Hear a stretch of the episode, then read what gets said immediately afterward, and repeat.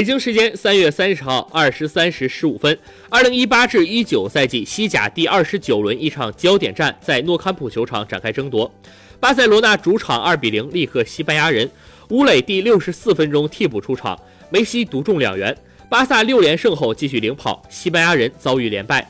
这是两队第二百一十场正式比赛交锋。此前巴萨一百二十二胜四十三平四十四负占据上风，双方联赛历史交锋第一百九十六场。巴萨九十八胜三十七平三十四负，其中客场三十二胜二十八平二十五负。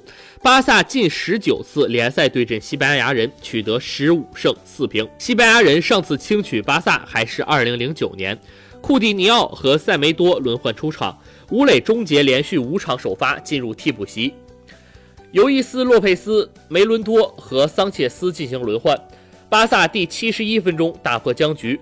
维克托·桑切斯禁区弧内铲球犯规，梅西任意球直接射门，维克多·桑切斯门前线上头球解围失误，误入自家大门。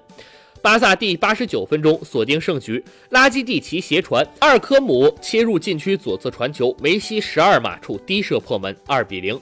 巴萨九十分钟内战胜西班牙人。